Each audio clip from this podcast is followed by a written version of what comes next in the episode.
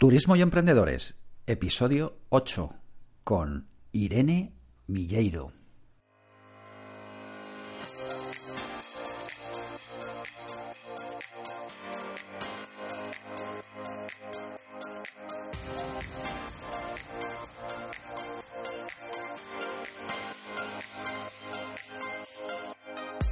Hola a todos los tour emprendedores. Soy Álvaro Alcántara, profesional del sector turístico, escritor, consultor de tour emprendedores y blogger en alvaroalcántara.com.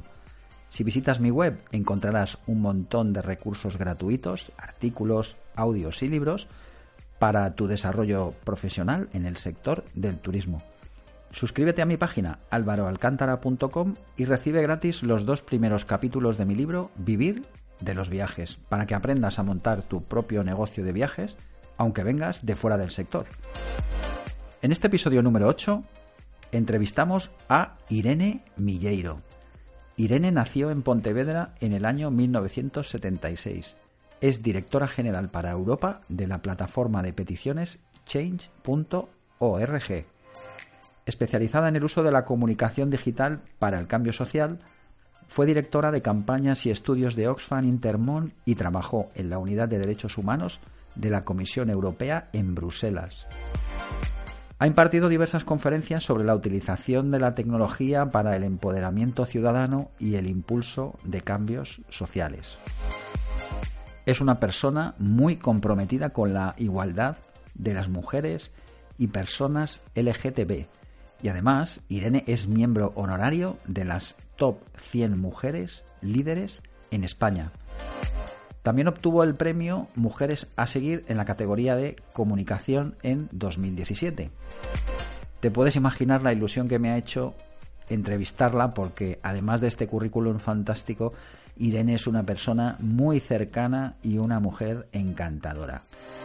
Y antes de nada quiero mencionar a nuestro patrocinador, Bobuk Marketing empresa de marketing turístico que te ofrece consultoría, gestión de redes sociales, diseño web, imagen corporativa, publicidad y editorial.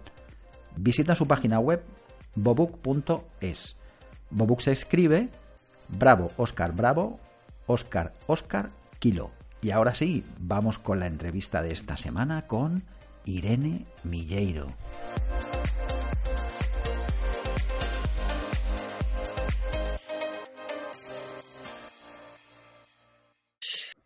Bueno, pues hoy tenemos eh, con nosotros en Turismo y Emprendedores a una mujer mm, súper especial, que para mí es un referente en España y creo que para mucha gente también.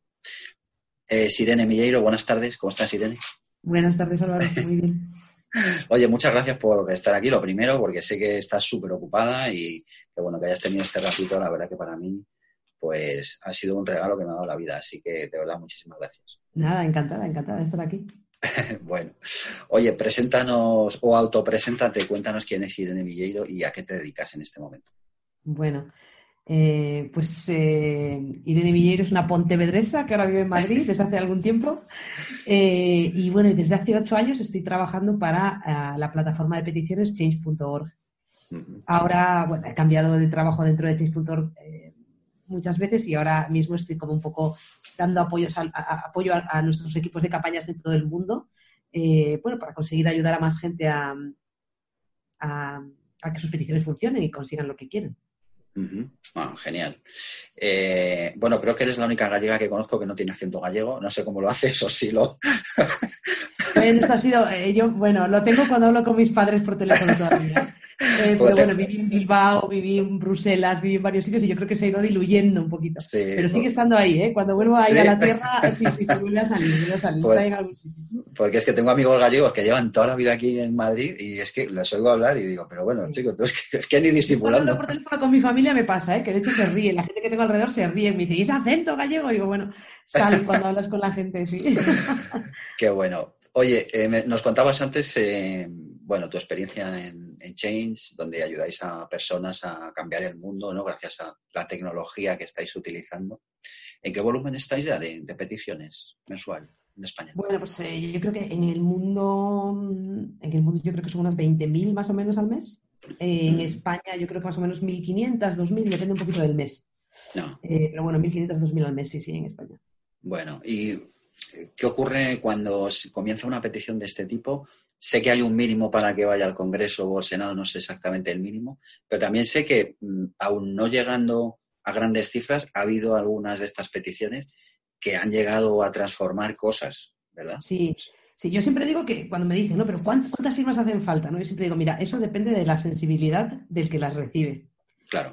Eh, eso es, esa es la parte clave, ¿no? Y ha habido peticiones que con, pues yo recuerdo una que con 70 firmas consiguió que no cerrasen la biblioteca local en un pueblecito eh, y hubo 70 firmas, el alcalde se reunió con, esa gente y, les, y bueno, llegaron a un acuerdo de abrirla a, media jornada en vez de abrirla durante el día entero. Yo recuerdo que habían sido los años de la, de la crisis económica y bueno, llegaron así a un compromiso, ¿no? Entonces, hay peticiones con 70 o 100 firmas que consiguen lo que, lo que piden porque la persona que está al otro lado pues decide escuchar y comprender y dialogar y a veces negociar y hay peticiones que tienen dos millones y que no han conseguido lo que, lo que persiguen, pues porque a lo mejor es más, es un tema más complicado o, quien está al, otro lado pues decide no, bueno, no, dar tanto valor a lo mejor a las firmas a veces, ¿no? Entonces, ya os digo, no depende tanto de, en fin, de la petición en sí. Eh, lo, que sí, lo que sí hemos visto ya, que yo creo que es interesante, es que ya ha habido peticiones que han conseguido cambiar leyes, ¿no? Tanto a nivel autonómico como a nivel nacional. Entonces, bueno, eh, eh, depende de muchas cosas, de eso, de la fuerza de la historia, de la cantidad de firmas, pero también de la, de la de cuánto de razonable sea lo que se pide, de, quién está al otro lado, si decide escuchar o no escuchar a los ciudadanos. Mm. ¿Hay, alguna, ¿Hay alguna de las peticiones de las que estéis así como más orgullosos cuando penséis en ellas? O... Hay muchísimas, hay muchísimas, afortunadamente, ¿eh? afortunadamente. Mira, pues no sé, de las últimas, yo creo que, bueno, Ana González, que es una, una mujer fantástica que, cuyo marido era, tenía afición al ciclismo y, bueno, murió atropellado por un camión que además se dio a la, se dio a la fuga, ¿no? Eh, mm. eh, y entonces, bueno, pues ella, eh, debido a esta, tragedia que sufrió en su vida, descubrió que realmente no había como, bueno, no había como realmente penas para quien haga una delegación de auxilio en una situación como esta, ¿no? su marido estaba todavía vivo, parece ser, cuando el camión se marchó. Eh, entonces ella ha estado luchando eh, para conseguir una, para conseguir cambios legislativos que, bueno, pues que, que, poco tipifiquen también esta denegación de auxilio, ¿no? Intentar proteger más a los ciclistas y a otros colectivos que pueden tener accidentes y, y, encontrarse en esta situación. Y han sido tres años o cuatro años de lucha, de hablar en el Congreso, de poner su tema en la agenda, de hablar con medios de comunicación y ha conseguido al final, bueno, pues cambiar el Código Penal, ¿no? Introducir eh, nuevas medidas. E incluso fue protagonista, en parte debido a la petición, protagonista de un anuncio de la DGT sobre, sobre, bueno, sobre cómo los conductores deberían comportarse eh, ante los ciclistas. Entonces, bueno, yo creo que es, una historia muy bonita y, afortunadamente tenemos muchas de, empoderamiento, ¿no? De, llegar a la, a la, plataforma a veces con, bueno, con una sensación de nadie me hace caso, ¿no? No sé si esto va a ir a alguna parte a, llegar a cambiar una ley, ¿no? Y a sentirse como, bueno, pues una persona que al final, oye, pues ha conseguido hacer de esa tragedia, pues eh, quizá a lo mejor mejorar la vida de, otras personas, ¿no? algo positivo, algo positivo. Claro, qué bueno.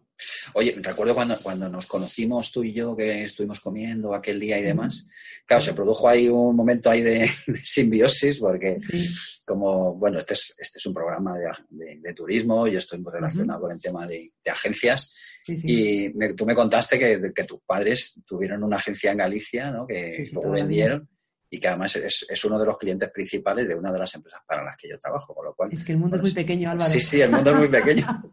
Oye, ¿qué, recuerdas de aquella época? ¿Qué recuerdos tienes recuerdo muchas cosas. recuerdo, vamos, en fin, mucho, mucho. Esto ha sido conversación en mi casa toda la vida, ¿no? Con los dos padres con mis padres allí, pues, pues bueno, y recuerdo, mira, recuerdo, entre otras cosas, mancharme los dedos de tinta, ¿eh? de ayudarles a archivar billetes. Cuando de rojo, los billetes que tenían una parte roja, ¿eh? Y sí, sí. mis dedos manchados de tinta, cuando de vez en cuando en verano así les ayudaba a archivar cosas o, así un poco en la agencia. Pero lo recuerdo con mucho cariño, porque yo creo que, bueno, para mí, no sé, viajar y eh, eso ha sido algo que yo creo que nos han inculcado siempre en casa, ¿no? La importancia de viajar, de conocer otros sitios, de, abrirse a otras cosas. Y, creo que es una parte importante de quién soy yo, ¿no? Y como te decía, pues al final esto ha sido, era conversación, pues mañana, tarde y noche en mi casa, ¿no? Siempre algo de la agencia, qué pasaba, qué no pasaba, viajes, cosas, problemas, pues bueno, todo. Sí, sí, eso yo creo que es parte de mi carácter también, ¿no? Todo, todo ha venido también por ahí. Qué bueno.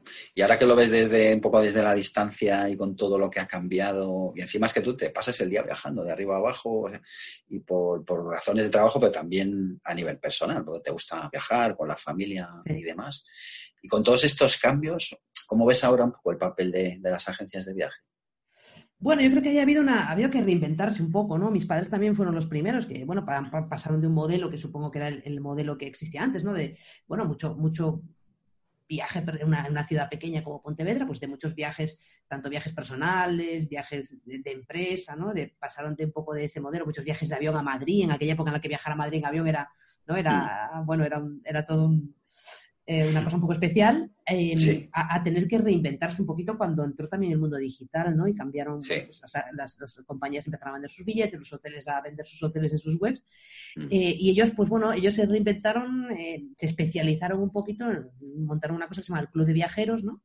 en lo que montaban viajes organizados, acompañados desde Pontevedra, para, para, gente que a lo mejor no viajaría tan lejos si no fuese así, ¿no? En grupo y con gente que conoce y con alguien que va con ellos de la agencia. Entonces yo creo que que, probablemente pase por la especialización. Eh, algunos harán clubes de viajeros, otros a lo mejor hacen otro tipo de especialización, ¿no? Pero pasa por, yo creo que el, reencontrar cuál es el valor añadido ahora, ¿no? Eh, sí. También creo que, no sé, es mi sensación, ahora mis padres están jubilados, pero mi sensación es que em, también mucha gente que está experimentando también los problemas de la parte online, ¿no? De que cuando pasa algo no tienes a quién llamar. Claro, claro. Eh, yo creo que eso poquito a poco también está haciendo que quizá en algún momento haya una recuperación hacia ¿no? tu agente de viajes o esa persona ¿no? que te recomienda que te asesore y que está ahí cuando tienes un problema. Eso es lo que ahora no sucede, que te quedas tirado, te cambian un vuelo, llegas al hotel y no te gusta y tienes que apañártelas tú solo, ¿no? a veces en un lugar donde no conoces el idioma ni sabes cómo desenvolverte. Y creo que eso es es algo que, los agentes de viaje solucionan y que, bueno, yo creo que eso, que puede haber un valor añadido ahí también todavía que buscar, ¿no? Volver a lo personal. Sí, de hecho, en los últimos años está habiendo una vuelta otra vez de, digamos, de, personas que se habían desaparecido de, los puntos de venta eh, y están volviendo precisamente por esto, un poco por recuperar ese aporte de valor humano que te puede ofrecer ¿no? un, un agente ya no solamente por la experiencia que tiene o eh, todo aquello que te puede aportar o que te puede aconsejar y el trabajo que te quitan también, que el tiempo también, también cuesta dinero, claro. Eh, pero, pero también un poco el, volver a recuperar el, contacto humano de, o sea, per se. No sé si tú tienes la sensación de que estamos un poco saturados ya de esto del online y, joder, de vez en cuando, pues nos gusta otra vez volver al contacto humano o por lo menos que sepamos que hay una persona detrás de una pantalla, ¿no? ¿Tienes yo sí lo creo, ¿no? Y yo creo que eh, si, nos fijamos un poquito también, ¿no? Si vemos, por ejemplo, como Facebook, por ejemplo, ¿eh? está apostando por las comunidades, eh, por los grupos y por las comunidades, yo creo que también hay un, indicativo de que incluso dentro del online la gente está buscando como esos espacios, ¿no? De comunidad y de contacto con otras personas reales, ¿no? Eh, entonces, yo, yo sí creo que, hay una vuelta ¿no? a buscar el, contacto humano eh, de diferentes maneras. Em, creo que probablemente, no sé, mi sensación, eh, lo, que, lo que sí es probable que pase quizá, ¿no? si yo lo pienso, por ejemplo, en ciudades grandes, no tienes a lo mejor mucho tiempo de ir a una agencia de viajes, pero las agencias de viajes igual tienen que ¿no? Igual tendrás que tener a tu agente de viajes en WhatsApp, ¿no? Y, y, comunicarte más rápidamente. O sea, van a tener que pasar cosas ahí de manera que esa persona, pues de vez en cuando la veas, de vez en cuando no la veas, pero que sepas que está ahí, que hay alguien, que hay una persona, y eh, quizá los canales de comunicación van a ser diferentes, pero, pero sí creo que hay ese, e, e, esa vuelta, ¿no? Yo creo que hay un, poquito de nostalgia y un poquito de, de lo humano y, quizá ahora, ¿no? Ese, ese, abismo oscuro de lo online a veces, pues que la gente quiera eso, saber quién está detrás, conocerle, en fin. Sí. Está pasando, ¿no? Yo creo que con los bancos ahora están también asignando como gestores personales, ¿no? Para que sepas, aunque sea online, tengas a alguien con quien hablas, sabes que existe, puedes quedar con él si quieres. Entonces, yo, creo que, sí que estamos, eh, bueno, después de lo online ha ido muy rápido yo creo que se, equilibrará y se regulará también un poquito en los próximos años. ¿no? Sí, que trataremos un poco de poner orden y, que, que, que no dejemos de, o sea, que no desaparezcamos, digamos, a nivel humano y que formemos parte de la tecnología. De hecho, lo que tú comentabas ahora, por ejemplo, de la relación de los clientes con las agencias a través del WhatsApp, bueno, esto sea, está siendo una revolución. De hecho, eh, nosotros en, en, la empresa nuestra de marketing estamos ya preparando formaciones para desarrollar mucho más la herramienta de WhatsApp y que se, digamos, que sea un canal más no solo de comunicación, sino también de, venta y para poder, claro, eh, enviar comunicaciones a los clientes, enviar incluso bonos, claro, es decir, que ese sea un canal completo, ¿no? Pues encima, claro, el grado de penetración que tiene es del 90 y por ciento, claro, exactamente, ¿no? Entonces, es verdad, en el sentido, estoy contigo, en el que, en el sentido de que los canales también están, están cambiando, los canales de comunicación, mm. digamos, y que eso es lo que nos está aportando también un poco la cercanía eh, de nuevo al, cliente, ¿no? El tenerle cerquita, el poder contestarle rápido, ¿sabes? Que, que sepa que estamos ahí. Eso es. Exactamente, sí. Oye, eh, bueno, tú eres una superactivista por los derechos de la mujer. Em, en esto del turismo, la verdad es que yo lo he estudiado durante un tiempo porque empecé a recabar información para bueno, pues un posible libro sobre el tema y demás de, del papel de la mujer en el turismo. Y, lo he estado estudiando. Mm, yo no sé por qué tenemos un grado o un porcentaje altísimo de mujeres eh, en puestos, eh, digamos, técnicos e intermedios, pero cuando te vas a las cúpulas directivas, siguen siendo hombres. Yo no sé, tú que estás muy metida en este tema, si me, nos aclaras un poco dónde está el origen del problema, o sea, ese techo de cristal, cómo romperlo, por dónde viene la... Eso es en el turismo y es en todas partes, ¿no? Yo creo que los datos están ahí para decirlo. Bueno, mira, yo creo que es, eh, eh, no, no, supongo que no es solo un factor, ¿no? Yo, creo que, mira, nosotros en, en Chase.org siempre, eh, desde hace tiempo, hacemos así como muchos trainings internos también de lo que llamamos, sobre todo para la gente que contrata, ¿no? Que llamamos el sesgo inconsciente. Porque hay algo que no es consciente, o sea, no, no, no necesariamente es consciente y dices, ah, voy a coger solo hombres para los puestos directivos. No muchas veces no es una, discriminación consciente, una decisión consciente, sino que em, eh, a veces hay algo inconsciente en cómo a lo mejor pues, los hombres no se comunican o se expresan en, ciertos momentos versus cómo una mujer se expresa o comunica en, algunos momentos que hace que seas más tendente a lo mejor como hombre a ¿no? apreciar esas cualidades de un hombre o X con una mujer. ¿no? Yo creo que que hay muchas cosas que trabajar, que tiene mucho que ver con, lo vemos cuando hay la diferencia entre cuando hay un, sistema de oposición ¿no? o, unas pruebas en las que el porcentaje es mucho más equilibrado de mujeres y hombres, incluso en algunos casos como más mujeres que hombres pasan esas pruebas, versus cuando hablamos de, digamos, del sector privado, donde hay una decisión no subjetiva de una persona de al final te cojo a ti, te cojo a ti, donde las mujeres encuentran más dificultades para subir, ¿no? Entonces yo creo que es algo que, bueno, que habrá que ir cambiando entre todos. Yo sé que, que bueno, que es un poco polémico. Yo estoy a favor de las cuotas, creo que las cuotas temporalmente son necesarias. Eh, y, bueno, eh, lo iremos cambiando. Yo es que, ¿sabes? Estoy rodeada, veo a mi alrededor mujeres brillantes todo el tiempo, en tecnología, en todas partes, ¿no? Entonces, estoy segura de que juntas vamos a, conseguir ir rompiendo ese techo, pero, mm. pero bueno, yo creo que tiene que ver, eso te digo, con sesgos inconscientes o con que te sientes más, a lo mejor, más cómodo, más a gusto o, o ¿no? con esa persona que puedes estar entrevistando y que a lo mejor habla como tú. Eh, y eso es importante, yo creo que tanto con mujeres, pero también con, otros grupos, ¿no? Nosotros en Estados Unidos estamos trabajando también mucho el tema de diversidad, ¿no? ¿Cómo conseguimos bueno, pues que no seamos solo las personas blancas bien educadas, a lo mejor, ¿no? Que podemos entrar en una empresa, llegar a ciertos sitios, sino que, tenemos que ¿no? abrirnos un poco más y ser un poquito más diversos. Sí, Entonces, poco a poco, pero vamos, yo, yo creo que, en fin, cambiará, porque además sí, que es verdad, y yo creo que lo hemos visto en algunos sitios, cuando hay más mujeres directivas también suelen contratar a otras mujeres directivas y esto se va equilibrando, ¿no? Cada vez más. Pero sí, hace falta que sea más rápido, porque ya llevamos muchos, siglos esperando, o sea que... lo, curioso es que estuve leyendo eh, una serie de estudios que se hicieron eh, comparando la productividad de las empresas donde las mujeres ocupaban puestos directivos y era mucho más alta la productividad de estas empresas. Con lo cual dices, bueno, es que ni siquiera el mercado es tendente hacia esto, aunque solo, solo sea por el tema económico, ¿no? Sí, lo que pasa es que lo, más difícil de cambiar, yo digo siempre, creo que lo más difícil de cambiar es la cultura, ¿eh? Claro, es un tema de paradigmas. De cambiar, y esto, esto, viene de un tema cultural, ¿no? De, muchos, muchos años, ¿no?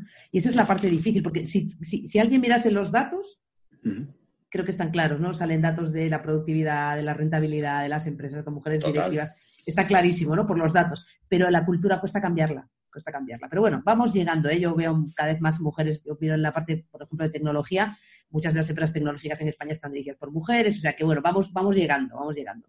Mm. Oye, ¿y qué se siente en esto de estar en el top 100 de las mujeres más influyentes de España? Porque he visto por ahí en el ranking en fin, nada, no, o sea, tampoco, bueno, no hay que darle mayor importancia. Ya me gustaría a mí ser más influyente y cambiar más cosas, ¿eh? Que yo soy muy de cambiarlo todo, ya me gustaría ser más influyente. Sí, bueno, pero de entrada estás ahí, o sea que... En fin, que las, no sé, yo las que influyen de verdad estoy viendo últimamente muchísimas mujeres científicas que están investigando sobre cáncer, sobre tratamientos contra, en fin, la malaria, contra... Eso, eso, sí que es, eso sí que es influir en el mundo para bien, o sea que bueno. Sí, es verdad. Le doy más importancia yo a lo mío. Muy bien. Oye, hay dos preguntas que le hago siempre a todos los entrevistados en, el podcast de Turismo y Emprendedores. La primera es que nos recomiendes dos libros, o sea, dos libros de estos que, de estos que te cambian la vida un poquito, ¿no? Que los lees y joder, te quedas ahí, que los tienes siempre un poco como libros de cabecera, que vuelves a ellos, ¿no? Recurrentemente. Mm. Pues mira, yo voy a recomendar uno para las mujeres, que a mí, yo sé que es un libro que ha sido polémico, a la gente le gusta, a otras no, pero a mí me ha gustado mucho, que se llama eh, Vayamos Adelante. Ah, es un libro de, de Sheryl Sandberg, la, la, CEO de, Facebook, em, que creo que nos hace, a mí por lo menos me hizo reflexionar mucho sobre em, qué papel tengo yo, ¿no? Eh, Irene, en luchar contra esas, bueno, esa, esa, falta de igualdad a veces, ¿no? Que quizá a veces las mujeres podemos hacer un poquito más de lo que hacemos eh, y me gustó mucho, me, me, hizo, me hizo reflexionar y pensar sobre también mis actitudes a veces, ¿no? Y cómo a veces somos un poco más tímidas, nos echamos hacia atrás y tenemos que, tenemos que forzarnos a, ser más valientes, a hablar, a sentarnos en la mesa, como dice ella, ¿no? Entonces, ese uno. Y luego hay otro que, por desgracia, no está traducido, está traducido al portugués, pero no al español todavía, ah, que se llama, eh, bueno, New Power se llama en inglés, Nuevo Poder se llamaría en, castellano, y me tiene fascinada, es un libro de hace un par de años, 2017 creo, y que habla también un poquito de cómo lo, eh, también un poco quizá, no sé, cómo lo online y las relaciones, o sea, cómo todo lo que está surgiendo, cómo está empezando a cambiar el poder un poco en el mundo, ¿no? Eh, digamos, cuáles van a ser las nuevas reglas de juego o algo así.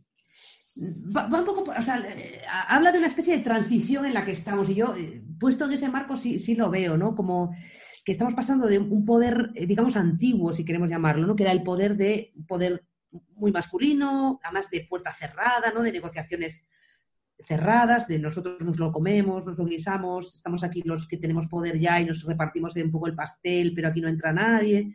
Eh, un poco pasando de ese poder a, en los últimos años viendo por influencia de muchas cosas, ¿no? Pero no solo por la existencia de herramientas en las redes sociales, pero también cómo esas herramientas han hecho cambiar de mentalidad a la gente de manera que se sienten que pueden participar ¿no? más fácilmente o comunicarse más fácilmente o decir lo que opinan más fácilmente. Como estamos pasando a un poder un poquito más eh, horizontal, más abierto, eh, bueno, lo que eh, incluso en Hong Kong estos últimos días, ¿no? en la que ha habido movimientos y movimientos y movimientos hasta que han conseguido que el gobierno cambiase lo que quería cambiar. o las marchas que hemos visto en Estados Unidos los últimos años, las marchas de mujeres, cómo, hay un, una cosa que está cambiando y, que va más de comunidades, ¿no? que construyen juntas, que trabajan juntas, que se conocen a veces a través del online, pero que luego puede funcionar tanto online como offline. ¿no? Y cómo ese poder empieza a cambiar cosas. Y pone ejemplos muy bonitos de empresas, por ejemplo, que han vuelto a Lego, incluida Lego, que pone un ejemplo muy bonito de cómo Lego al final utilizó a los, a los fans de Lego que existían en el mundo para realmente rebrotar y, ser una de las empresas más valoradas ahora mismo, ¿no? Y que más está creciendo cómo hace falta esa conexión mayor, pero una conexión real, ¿no? no de vender la moto, sino real entre ¿no? las empresas y sus consumidores o fans o lo que quieras. Eh, entonces, habla yo creo que de un cambio bastante interesante que, está empezando a producirse. A mí me, mm. hizo, sobre todo eso, me, hizo reflexionar mucho. Mm. Em, sí. El primero que... Es, eh, es el autor, uno de los dos autores, y, digo, está en portugués y en, inglés y ojalá pronto en español también, porque yo creo que es muy interesante. Seguro que sí. El primero que has comentado, el de Vayamos Adelante, este sí que lo, leí cuando te comentaba antes que estuve haciendo un poquito de estudio. Y muy interesante porque además ponía ejemplos muy claros, eh, claro, de, su propia experiencia. Experiencia, eso es. Claro. Entonces, es verdad que eran situaciones donde ella misma se sorprendía con las propias respuestas que, había dado hasta ese momento, en situaciones concretas, ¿no? o entre las compañeras, muchas veces, ¿no? el apoyo entre las compañeras y demás. Sí, sí, sí, es muy curioso. Como eh, ahí, eh, digamos que plantea también eh, que hace falta mm, un, pequeño cambio también en, la mentalidad de la mujer, en el sentido de sentirse empoderada. Exacto. ¿Verdad? Sí. Me, pareció curiosísimo ese libro, sí. Curioso. Recomendable. así que bueno, hay que reflexionar lo que te digo y, pensar también, ¿no? Que cuánto de esto también estoy contribuyendo yo a esto, ¿no? Claro que sí. Estoy, haciendo mal. Bueno, luego en las notas del programa pondré estos libros para que por si alguien quiere comprarlos, ¿vale? Oye, eh, bueno, tú has sido y eres viajera empedernida, te encanta. Los que te vean por ahí en Instagram eh, se darán cuenta porque estás al día de acá para allá.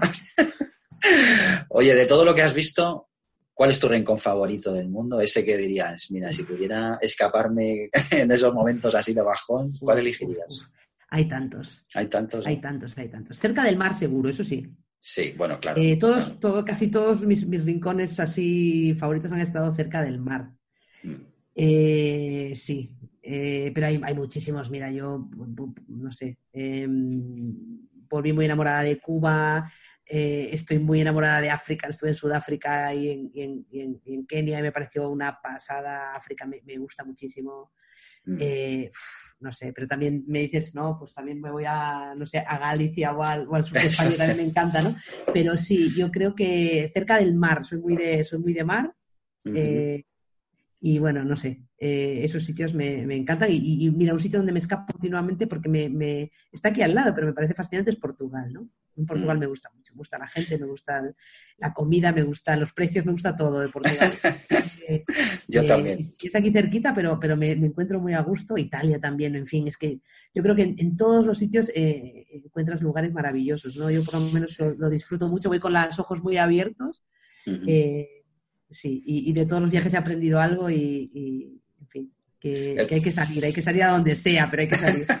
sí, es muy, es muy, curioso cuando hago esta pregunta porque hay gente que es súper viajera y que se ha recorrido medio mundo, que muchos de ellos me dicen, pues ¿sabes cuál es mi sitio favorito?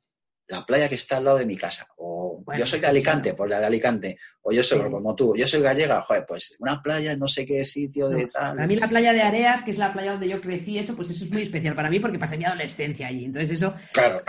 marca, ¿no? Pero bueno, pero ya te digo que, que en fin, no sé, que hay, hay, hay muchísimos sitios eh, y muchos sitios que me quedan por ver. Estoy deseando ir a México desde hace muchos años, no he ido a México todavía, pero creo que me voy a enamorar de México cuando vaya, ¿no?